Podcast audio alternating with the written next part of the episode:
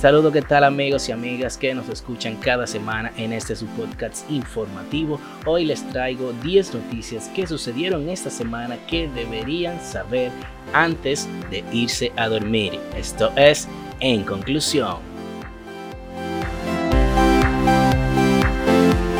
Número 1. Esta semana el Intran informó que todos los conductores de motocicletas deberán estar registrados antes del 20 de octubre porque habrá sanciones para quienes no lo cumplan. Esto incluye deliveries, mensajeros, motoconchos y policías. Número 2. El gobierno informó que comenzará a desmontar el subsidio a las tarifas eléctricas en octubre en cumplimiento de una resolución de la Superintendencia de Electricidad que indica que en el próximo mes se comenzará a aplicar tarifas de transición como indica el pacto eléctrico firmado en febrero. Número 3. La CDEEE e e busca con urgencia carbón para la termoeléctrica de Punta Catalina. La central actualmente se encuentra operando a un 50% de su capacidad, indicaron los peritos. Número 4. Esta semana el Senado aprobó un proyecto de ley que prohibiría el consumo de alcohol en calles y parques, además de prohibir el traslado de bebidas alcohólicas en el área del pasajero de los vehículos y regularía el horario de expendio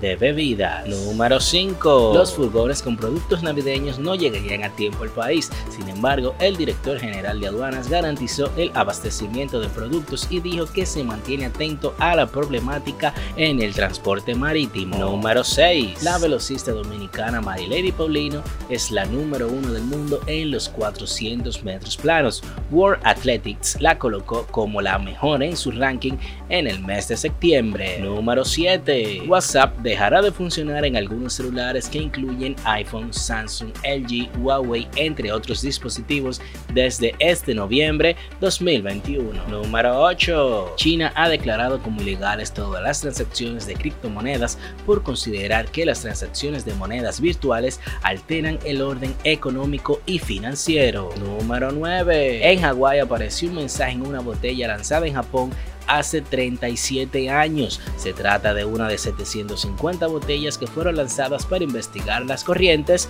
marinas. Y número 10. La Organización de las Naciones Unidas, ONU, acusó a Estados Unidos de incumplir las normas internacionales con la expulsión de haitianos según hechos registrados en las últimas semanas. Este fue el carrusel de Instagram verbal.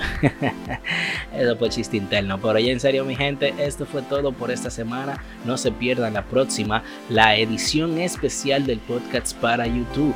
Mientras tanto, queden bien.